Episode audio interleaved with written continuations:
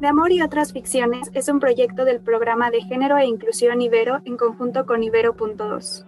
Escuchas De Amor y otras ficciones, segunda temporada.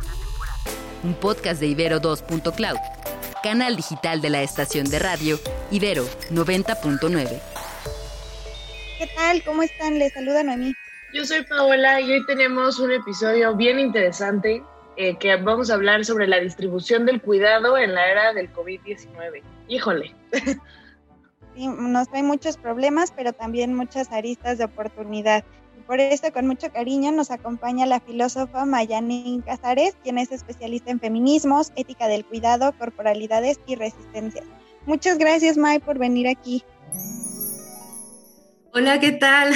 Muchas gracias a ustedes por pensar en mí eh, cuando estaban organizando el programa. La verdad estoy muy emocionada de estar aquí con ustedes. Eh, siento que es así bien importante traer estos temas ahorita por la COVID, porque así son temas que desde antes ya nos estaban a nosotros ahí como, como vibrando, ¿no? Entonces, muchísimas gracias. Aquí estoy con nervios también, ¿por qué no decirlo? Yo creo que es un problema que que muchas mujeres tenemos, ¿no? Cuando nos invitan a exponer nuestras ideas, de repente ahí eh, como que nos da el nervio, pues porque evidentemente quienes tenían la palabra y estos espacios en donde se podían expresar o exponer, pues eran espacios históricamente para, varones y masculinizados. Entonces, eh, pues yo sí las invitaría a las que me están escuchando y, y les da el nervio hablar, pues que nos animemos, ¿no? Con todo y el cuerpo aquí, pero pero sí que nos animemos porque ya viene siendo hora que nos apropiemos de estos espacios también. Exacto, muchísimas gracias por tus palabras, May. Es bien importante que, que explicitemos esto, que estamos aquí hablando de cuidado las mujeres y mujeres bien diversas. Retomando la idea que comentabas, May, sobre que los problemas que nos trae el COVID sobre el cuidado son cosas que ya arrastrábamos de atrás, eh, habría que nombrarlo de nuevo, ¿no? Decir que estamos habitando tiempos de necropolítica, que quiere decir que vivimos con políticas de muerte, con sistemas socializadores en los que tratamos todo el tiempo de precarizar a los otros, ya sea en el trabajo, en las relaciones personales, en todo, todo el tiempo estamos tratando de alimentarnos y alimentar el gran capital con la energía de los otros, de las otras, de las moribundas, de las sacrificables. Entonces, habitando estos contextos, el otro pareciera como una amenaza y el COVID es algo que también nos lo demuestra, ¿no? Abundaron mucho tiempo discursos así sobre el cuidado del otro porque el otro es algo que me amenaza. Pero creo que también desde los feminismos se abrieron horizontes muy diferentes en los que el otro es algo que me está interpelando, en el que es una realidad que nos abre la pandemia por completo, que todos estamos absolutamente conectados y todas estamos conectadas. Esto promueve como el derrumbe a, esos mitos individualistas eh, contra toda la voluntad neoliberal, porque es el cuento que nos han estado contando desde hace mucho. Entonces, el COVID nos dice, desde el principio de la vida, desde tus formas más básicas de socialización, estás conectado, estás conectada. Entonces, a partir de esto, nos damos cuenta que somos seres que necesitamos ser cuidados, seres que también están cuidando vemos aquí algo, algo muy potente de poder entendernos desde una igualdad radical de la vulnerabilidad, del cuidado.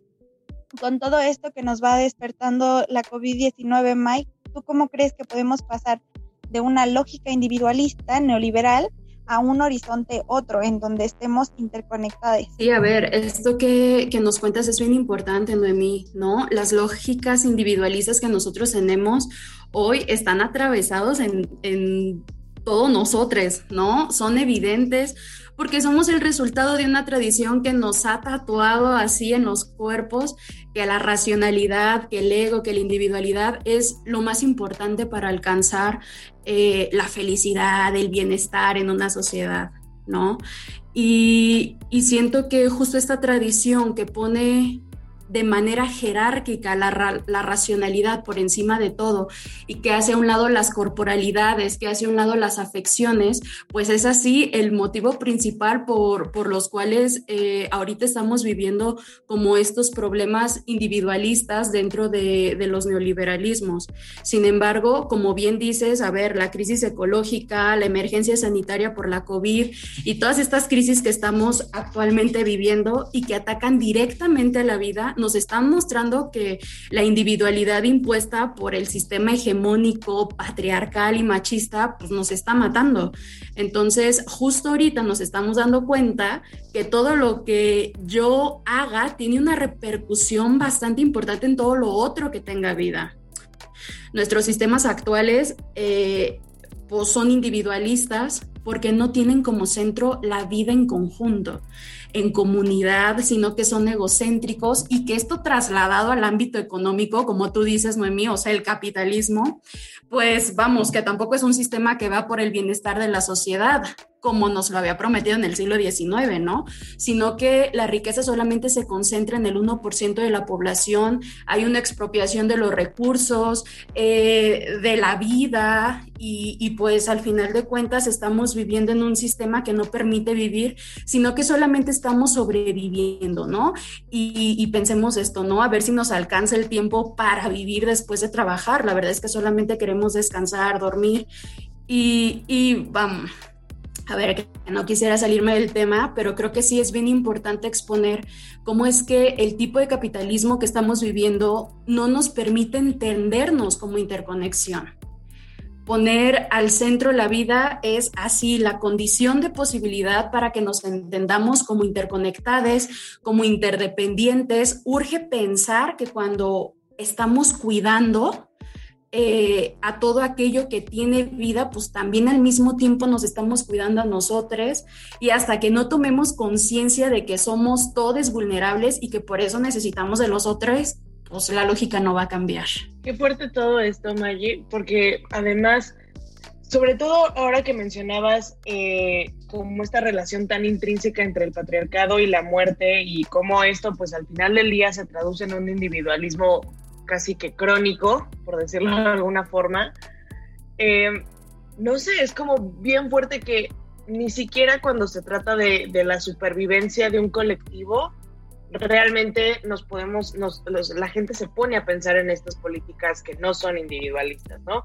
Porque desde las cosas más sencillas, desde cosas como estar en la fila en un súper, y que a la gente no le importe meterse enfrente de ti. Y desgraciadamente puede parecer un ejemplo súper sencillo, pero la realidad es que son esas pequeñas cosas las que se siguen traduciendo a cosas mucho más grandes y que por lo tanto son más importantes. Entonces, bajo esta misma lógica, ¿cómo podemos pensar lo común desde el cuidado? Sí, Pau, es que justo creo que no hemos tomado conciencia que lo común es la vida. O sea, que la necesidad y urgencia que tenemos es para que la vida deje de ser solo sobrevivir y comience a ser digna. Me parece que es así importantísimo entender que los cuidados son los que sostienen la vida y que históricamente los cuidados han sido una tarea exclusiva de las mujeres porque éramos o seguimos siendo, ¿no? Muchas veces las encargadas de dar de comer, de lavar ropa, de estar recordando que deben tomarse el medicamento, de criar, de ir al mercado y ver cuál es la fruta eh, de temporada y comprar esa porque es la más barata, ¿no? Las, o sea, las que debemos ver que todos se encuentren bien y que aguas con que no hagamos el trabajo de cuidar bien porque si no se nos juzga fuertemente, mientras que los varones pues solo deben trabajar, cumplir una jornada laboral en el ámbito público y tan tan. Y, y ojo aquí, no estoy diciendo que las jornadas laborales sean fáciles, pues porque capitalismo explotador, pero, pero es justo eso y, y me gustaría decir que esto esto que narré de los cuidados solamente es una lógica del siglo XVIII, XIX, pero no, lo seguimos viviendo. Yo recuerdo eh, la, o sea, de las primeras despensas, por ejemplo, que iba con mi pareja al súper y una vez mi pareja me preguntó a mí, ¿no? ¿Qué hace falta en la casa? Así como, o sea, como si yo fuera la única que viviera en esa casa.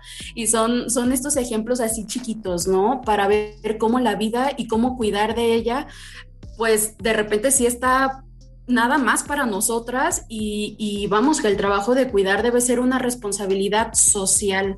Deberíamos ser capaces de crear sociedades que tengan en común el cuidado de la vida, que, tengan en común el trabajo de casa, el cuidado del ambiente, el cuidado de la vida en general y que esto sea igual de importante que lo que hace el empresario, que lo que hace el académico, vamos, que lo que se hace en el ámbito público, que también este sistema capitalista pues dividió la vida. ¿No? Por un lado el ámbito privado, que son estos, este trabajo del hogar, este cuidado de la vida, y por otro lado está el ámbito público, que es donde, vamos, eh, salen los varones a trabajar.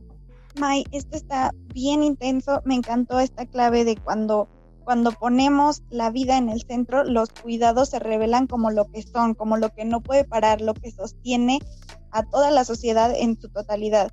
Esto es bien duro y, también con respecto a lo que habla sobre este índice de feminización que tenemos en el cuidado, porque somos nosotras quienes históricamente han cuidado, también hay que mencionar que, que hay un fuerte índice también de racialización.